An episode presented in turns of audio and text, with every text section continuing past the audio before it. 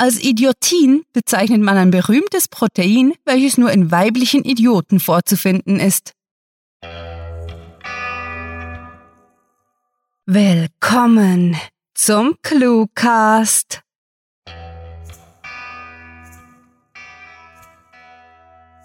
Hier sind wir, frisch aus den Winterferien, erholt und vielleicht ein wenig angefröstelt. Der Weihnachtsspeck wird mit emsigen Cluecasten wegtrainiert, damit wir fit, munter und fröhlich in die vierte Staffel eintauchen können. Wie immer hoffen wir darauf, dass ihr auch nach der Episode noch etwas bei uns bleibt, damit ihr den literarischen Jackpot absahnen könnt. Und außerdem sind wir doch ganz umgänglich. Oder? Aber jetzt soll es endlich losgehen mit der vierten Staffel. Und wir wünschen viel Spaß mit der Kurzgeschichte.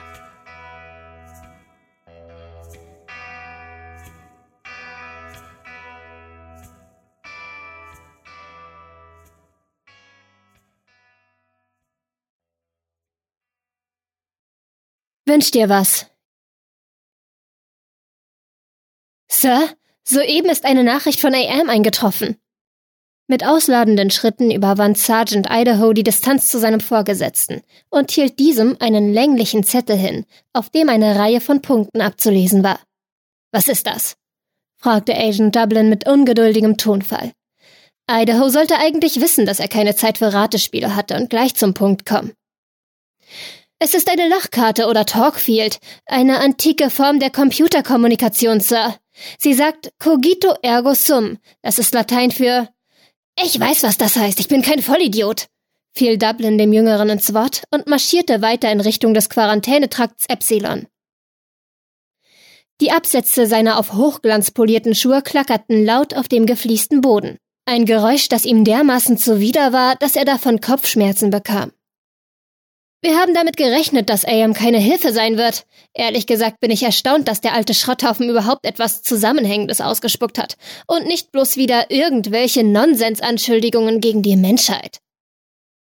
Bei der mächtigen Stalltür angekommen, begann Dublin damit, sorgfältig den Uniformhandschuh von seiner Rechten zu zupfen, ehe er seinen Zeigefinger in den DNA-Verifizierer steckte und in Erwartung des kurzen Stichs das Gesicht verzog.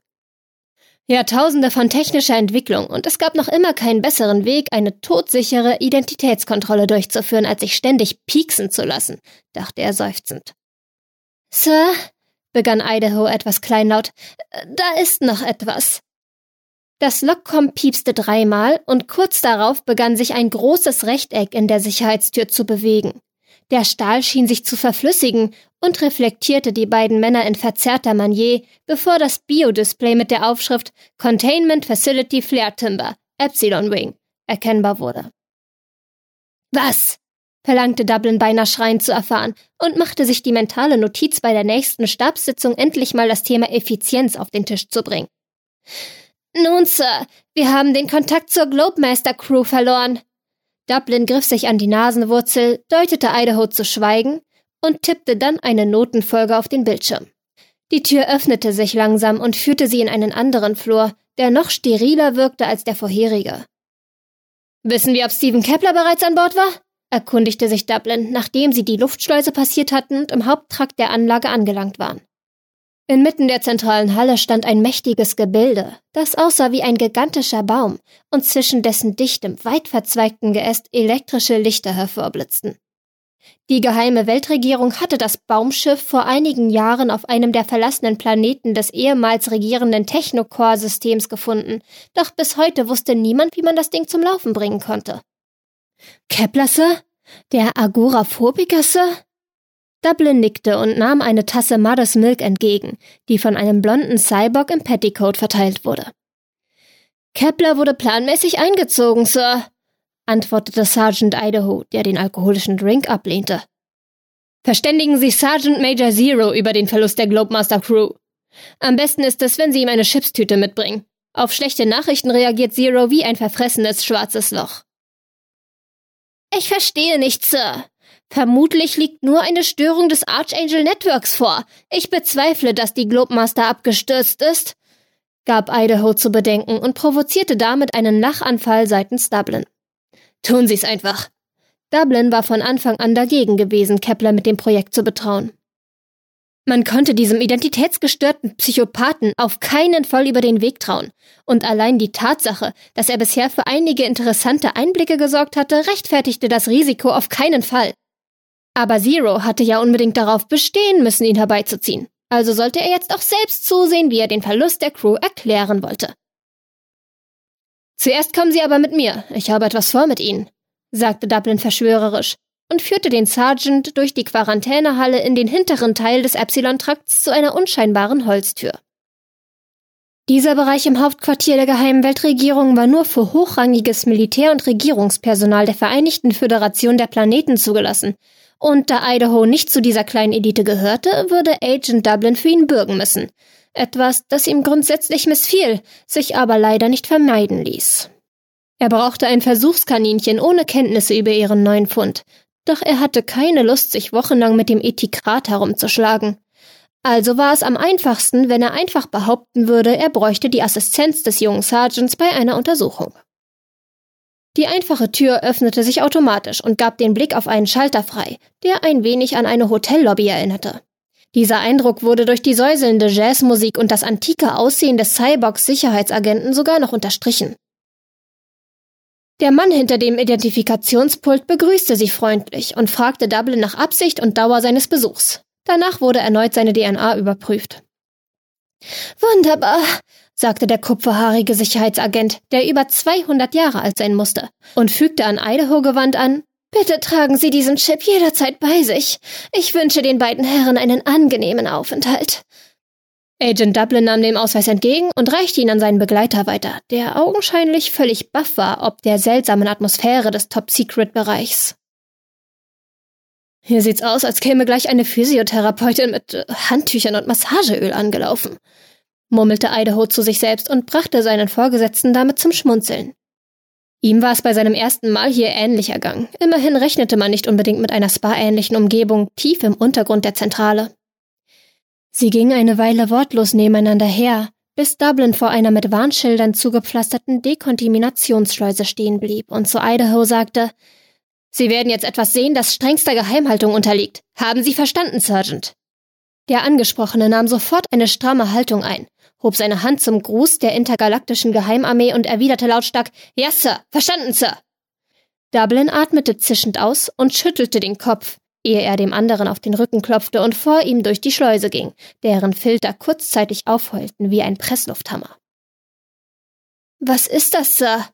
wollte Idaho, nachdem er eine kleine Ewigkeit auf das Wesen gestarrt hatte, wissen, das hinter einem unsichtbaren Kraftfeld inmitten des weiß gekachelten Raums lag und zu schlafen schien. Gemächlich machte Dublin eine Runde um das Podest und begutachtete das Ding, das man am ehesten als Kreuzung zwischen einem winzigen Drachen und einem Schnabeltier hätte beschreiben können.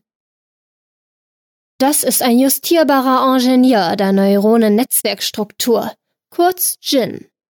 Wir haben es während Aufräumarbeiten auf einer Müllhalde auf Miranda gefunden, erklärte er schließlich ruhig. Idaho kratzte am kurzgeschorenen Kopf, bevor er in die Hocke ging, um das skurrile Wesen aus der Nähe betrachten zu können.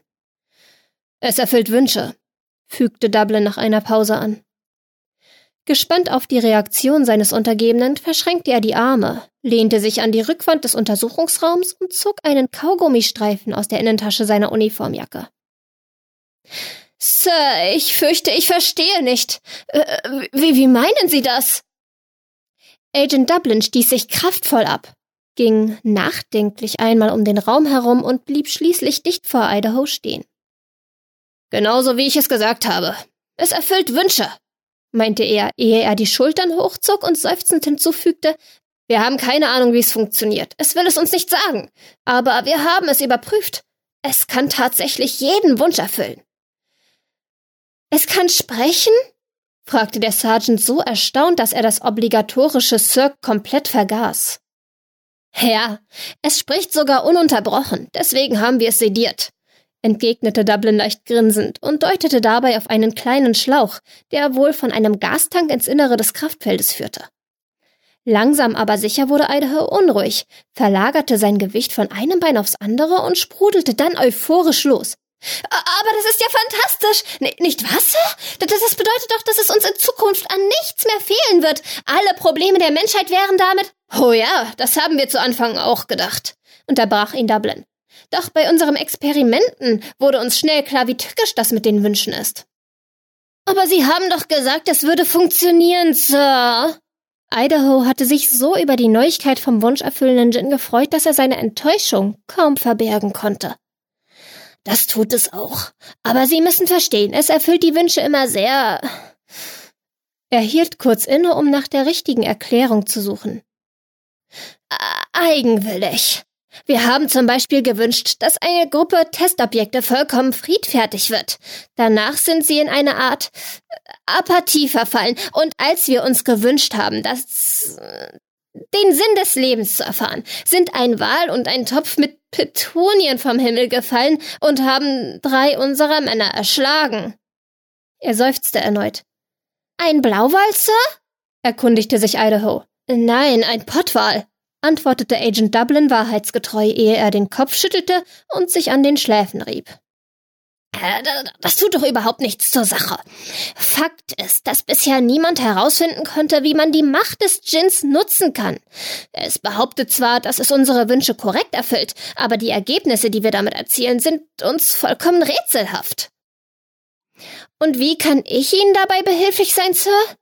Kaum hatte Idaho diese Frage gestellt, drehte Dublin an einem Rädchen, dem Ventil des Gastanks, und nur wenige Sekunden später wurden die gleichmäßigen Atemzüge des Wesens etwas schneller, und es begann sich zu bewegen.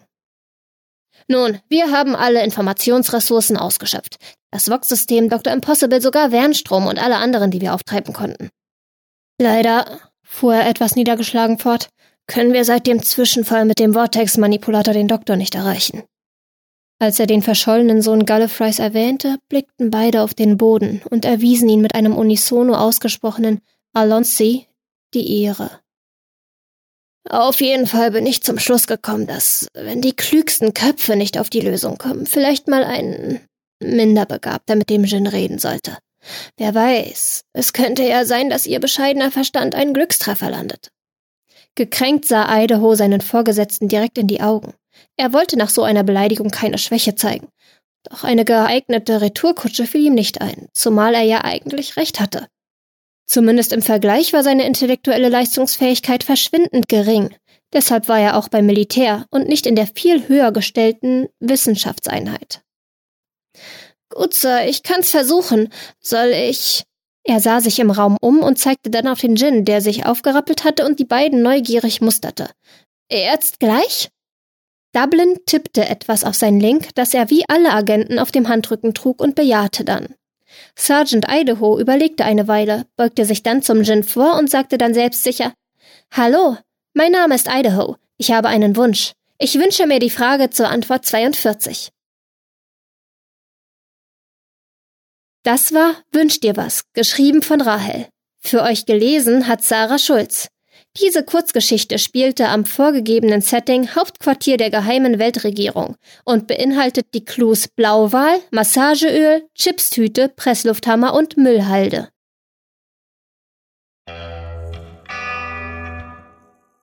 Herzlichen Glückwunsch, Sie haben gewonnen.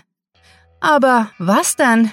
Eine Million Euro? Einen Privathelikopter? Einen Jetski? Oder gar ein goldkackendes Kampfeinhorn mit eingebauter Sitzheizung? Nein, viel besser. Das Privileg, euch dieses Outro mit meiner zauberhaften Stimme anhören zu dürfen. Die megalotastischen Gewinne in der Cluecast-Lotterie lassen jedoch keineswegs nach.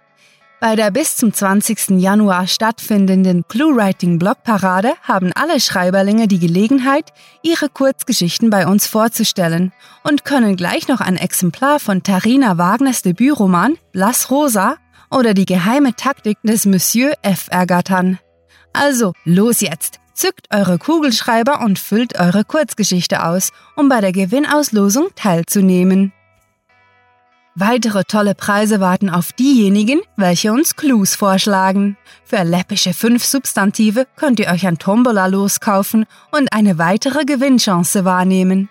Außerdem verfassen wir eine Story mit euren Clue-Vorgaben, was an sich bereits mehr als nur ein Trostpreis ist.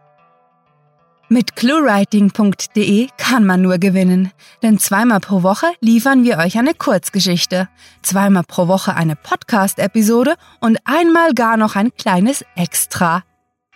Das alles ganz ohne die branchenübliche Bauern- oder Seniorenfängerei. Ehrlich, werte Zuhörer, mit uns geht es nicht auf Verkaufsfahrt, sondern direkt und ohne Schwindel ins Land der grandiotastischen Online-Literatur. Die akustischen Sofortpreise werden euch übrigens von unseren Sprechern offeriert, die unermüdlich ihre Stimmen für euer Vergnügen zur Verfügung stellen und euch berauschende Audioerlebnisse liefern. Besucht diese Helden des Cluecasts auch auf ihren Seiten und vergesst nicht, dem Echo ihrer Stimmen zu folgen.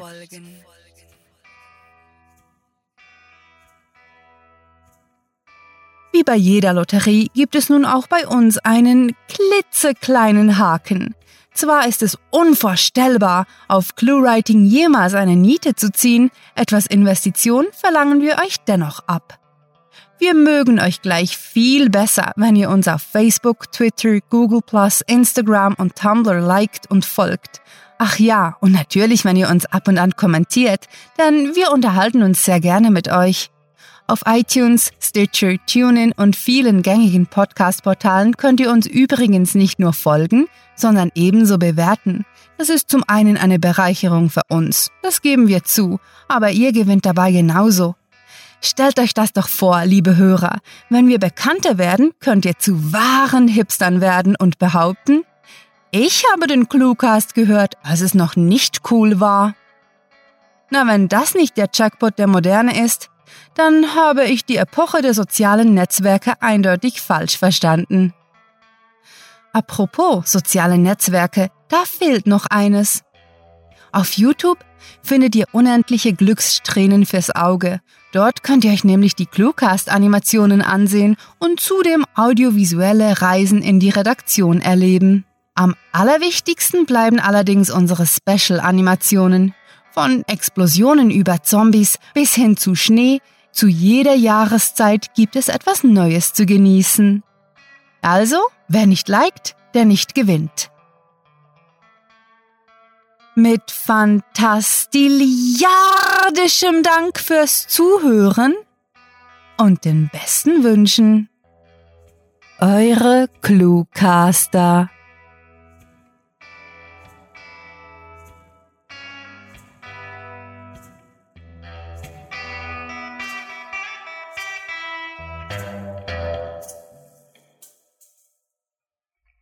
Wir zählen jetzt auf drei und dann hören alle mal für fünf Minuten auf, mit Frettchen zu werfen.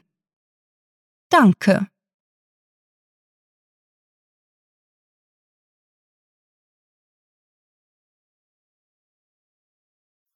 Bei der bis zum 20. Januar stattfindenden Clue stattfindet Mm.